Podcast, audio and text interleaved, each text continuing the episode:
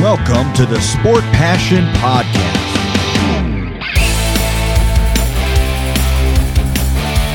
And here is your host, Lars Marendorf.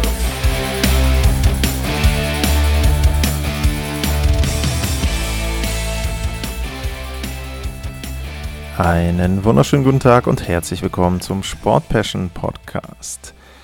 Die Ziellinie kommt langsam in Sicht bei der Vorschau-Serie auf die Saison 2022-2023. Heute ist das zweitsüdlichste Team der Pacific Division die Mannschaft, auf die ich vorausschauen möchte. Mittlerweile spielt das Team in der Crypto.com Arena. Die Rede ist von den Los Angeles Kings. Das ehemalige Staples Center wurde ja umbenannt. Und heute schaue ich eben voraus auf die Kings. Natürlich wie immer mit einem kleinen Blick zurück, wie denn die vorherige Saison war und was man vielleicht aus den Statistiken, Ergebnissen in der Vorsaison ein bisschen ableiten kann. Die Los Angeles Kings hatten eine durchaus erfolgreiche Saison, nachdem sie drei Jahre die Playoffs nicht erreichten, konnten sie in der letzten Spielzeit wieder in die Endrunde einziehen. Das haben sie gemacht auf Rang 3 in der Pacific Division mit 99 Punkten, 44 Siege, 27 Niederlagen, 11 Mal Overtime oder Penalty schießen. Dann ging es in den Playoffs gegen die Edmonton Oilers. Da haben die Kings eine sehr, sehr gute Serie hingelegt. Edmonton, glaube ich, richtig einen Schrecken eingejagt und standen kurz davor, die Serie zu gewinnen, aber letztlich setzten sich dann doch die Favoriten aus Edmonton durch in sieben sehr, sehr knappen Spielen dann am Ende. Und die Los Angeles Kings waren damit ausgeschieden. Wir gucken mal auf die generellen Statistiken. Die Kings waren eher ein schlechteres Offensivteam mit nur 235 Toren. Das war gut für, für Platz 20. Das Torverhältnis war aber immer noch leicht positiv, weil sie nur 232 Treffer kassiert haben. Das war Platz 9. Der Corsi-Wert, der war sehr, sehr gut. Platz 4 mit 54 Prozent. Auch bei den Torchancen lagen sie insgesamt auf Platz 11. Bei den Torchancen bei 5 gegen 5 und bei den hochkarätigen Torchancen, da lagen sie sogar in den Top 5. Also da wirklich ein sehr, sehr gutes Team, was Torchancen generieren betrifft. Aber, wenn man sich jetzt ja angehört hat, sie haben wenig Tore erzielt, dann muss da ja irgendwo ein Fehler im System gewesen sein. Und der Fehler lag darin, dass die Los Angeles Kings die schlechteste Schussquote der gesamten NHL hatten. 8,2 Prozent war nur die Erfolgsquote bei Torschüssen auf das Tor vom Gegner.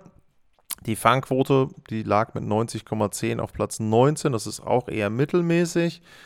Äh, wenig überraschend war das Powerplay auch nicht wirklich gut. 16,1 Prozent, Platz 27. Und dann im Unterzahlspiel lagen sie auf Platz 22 mit 76,7 Prozent. Vor der letzten Spielzeit hatte Cal Peterson, der Torhüter der Los Angeles Kings, einen neuen Vertrag bekommen. Und es sah so aus, ob er jetzt mit 26, 27 dann die Nummer 1 werden würde und das Tor übernimmt von Jonathan Quick. Aber Quick hatte eine wirklich gute Spielzeit im letzten Jahr und hat sich da das Tor erstmal vorläufig wieder zurückgeholt. 2,59 war der Gegentorschnitt, 91% die Fangquote.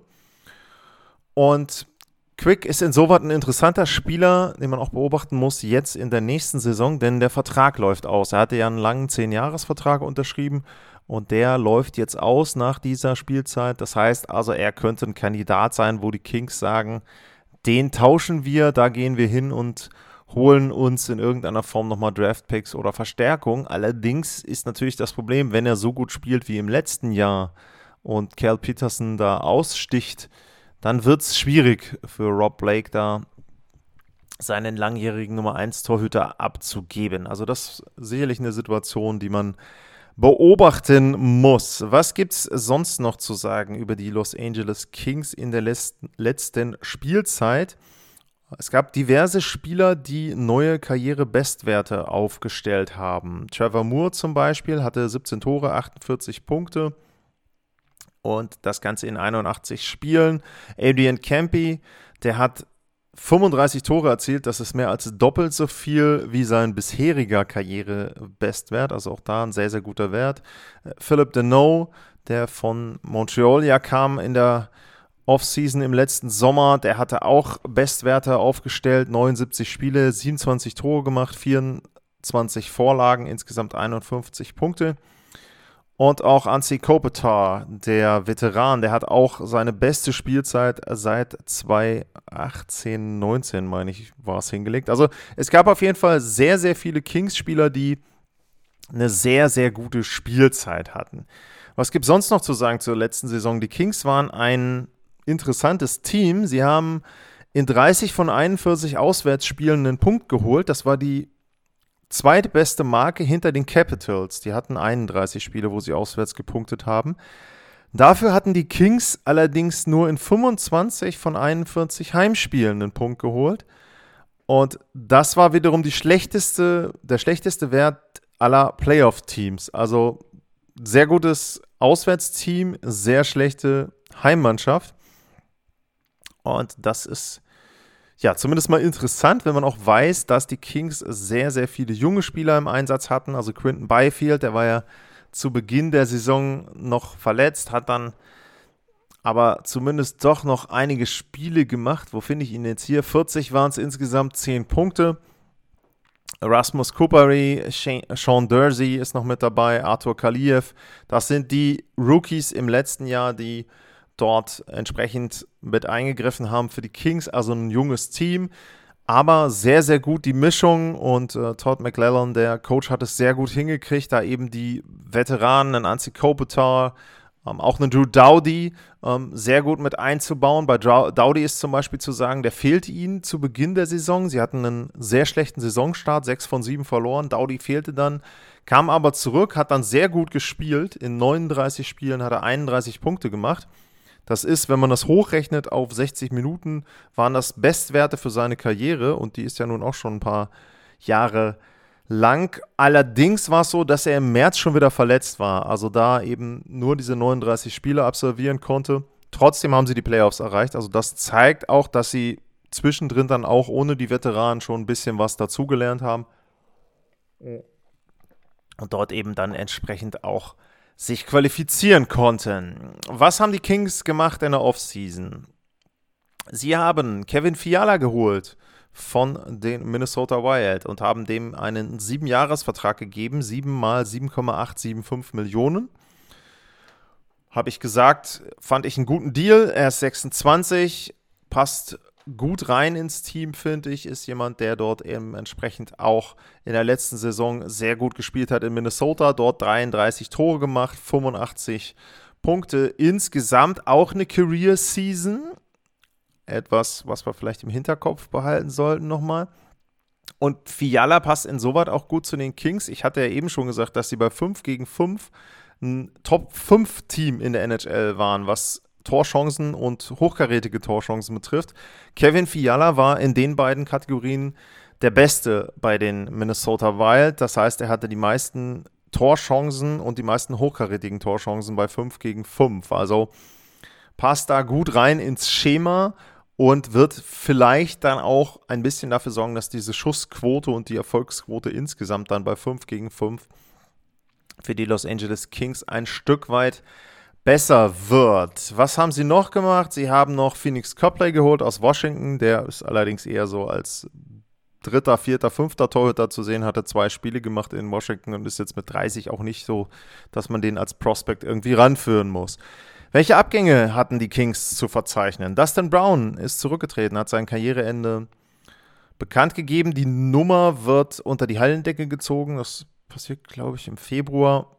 Muss man nochmal nachgucken, aber auf jeden Fall wird er geehrt, Dustin Brown, also mittlerweile dann im wohlverdienten Ruhestand. Andreas Athanasio ist gewechselt zu den Chicago Blackhawks, Oli Mata nach Detroit, Troy Stecker ist in Arizona, Christian Volanin ist in Vancouver, Austin Strand habe ich hier noch in Anaheim, Martin Frick in St. Louis und Brock Faber ist in Minnesota. Der kam in dem Tausch für Kevin Fiala dann zu den Wild. Ansonsten gab es in der Offseason noch einen neuen Vertrag für Adrian Campy, der ja, wie ich eben schon erwähnt hatte, mit 35 Toren eine absolute Bestleistung dort hingelegt hat. Vier Jahre, 5,5 Millionen. Das ist ein Deal, der ist okay, finde ich. Der ist nicht zu lang, er ist nicht zu hoch dotiert.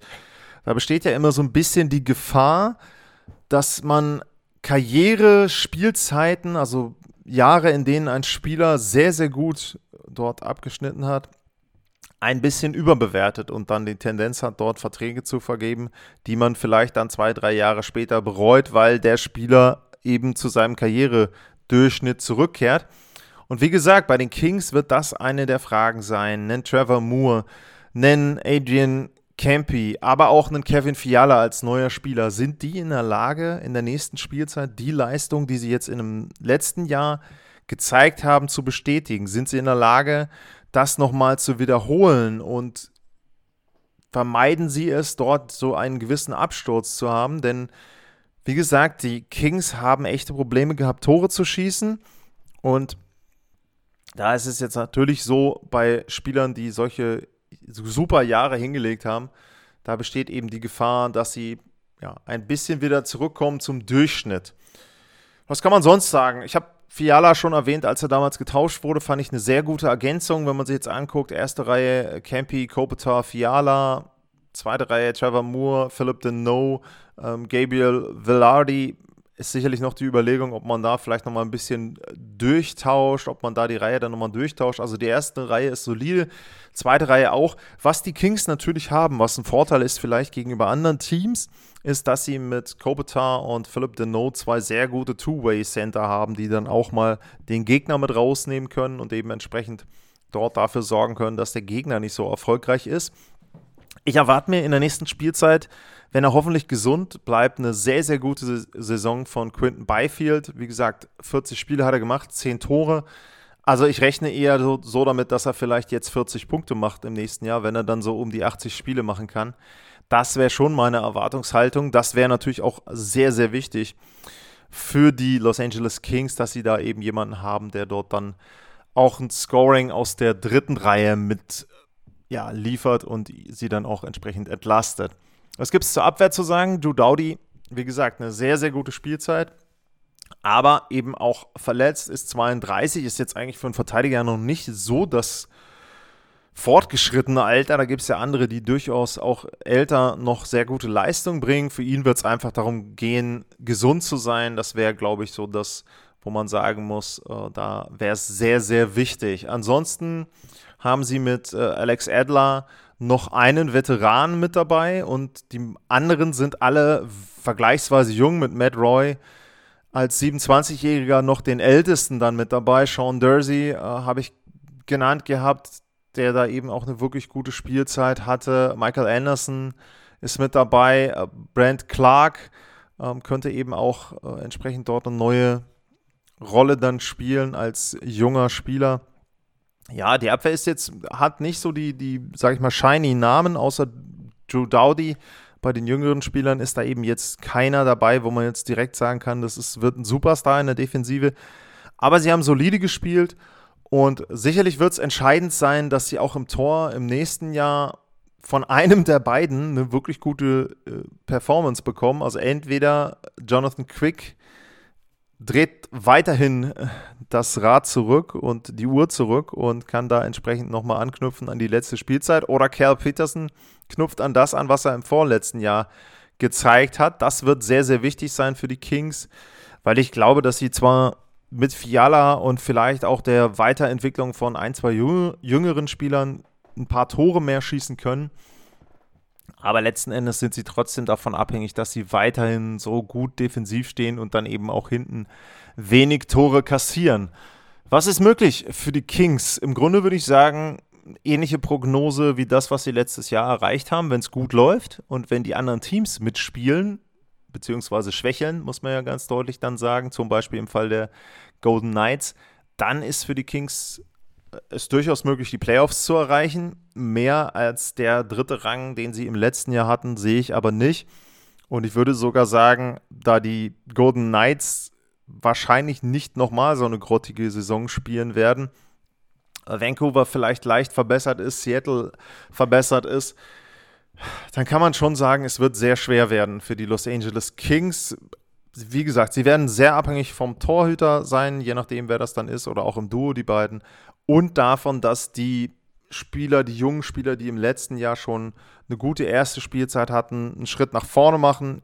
Bei einigen der Veteranen, will man sie so bezeichnen wie ein Campy, erwarte ich so ein bisschen einen Rückschritt. Und ja, dann muss man gucken, was dabei eben rauskommt. Die einen werden besser ein bisschen, die anderen haben eine kurz, äh, kurze Schwächephase, entwickeln sich vielleicht ein bisschen zurück, was die Leistung betrifft. Ja, das wird dann entsprechend den Mix ergeben, aus dem die Los Angeles Kings dann am Ende, tja, Platz 3, Platz 4, vielleicht auch Platz 6 als Ergebnis herausbekommen werden. Das war die vorletzte Vorschau auf die Teams für die Saison 2022, 2023. Wenn euch das Ganze gefallen hat, dann freue ich mich natürlich immer darüber, wenn ihr den Podcast irgendwo abonniert, bewertet und das Ganze natürlich auch weitersagt. Dann gilt wie immer, wenn ihr Fragen habt, wenn ihr Kritik habt, wenn ihr Ideen habt, Anmerkungen, kamen auch schon ein paar Sachen rein zur neuen Saison. Also ich versuche mir da auch ein paar Gedanken zu machen über Formate. Wenn ihr da irgendwelche Vorschläge habt, sehr, sehr gerne. Lars, at Lars-Mar ist der Twitter-Handle, info at sportpassion.de wäre die E-Mail-Adresse. Und ja, ansonsten bedanke ich mich fürs Zuhören, bleibt gesund und tschüss.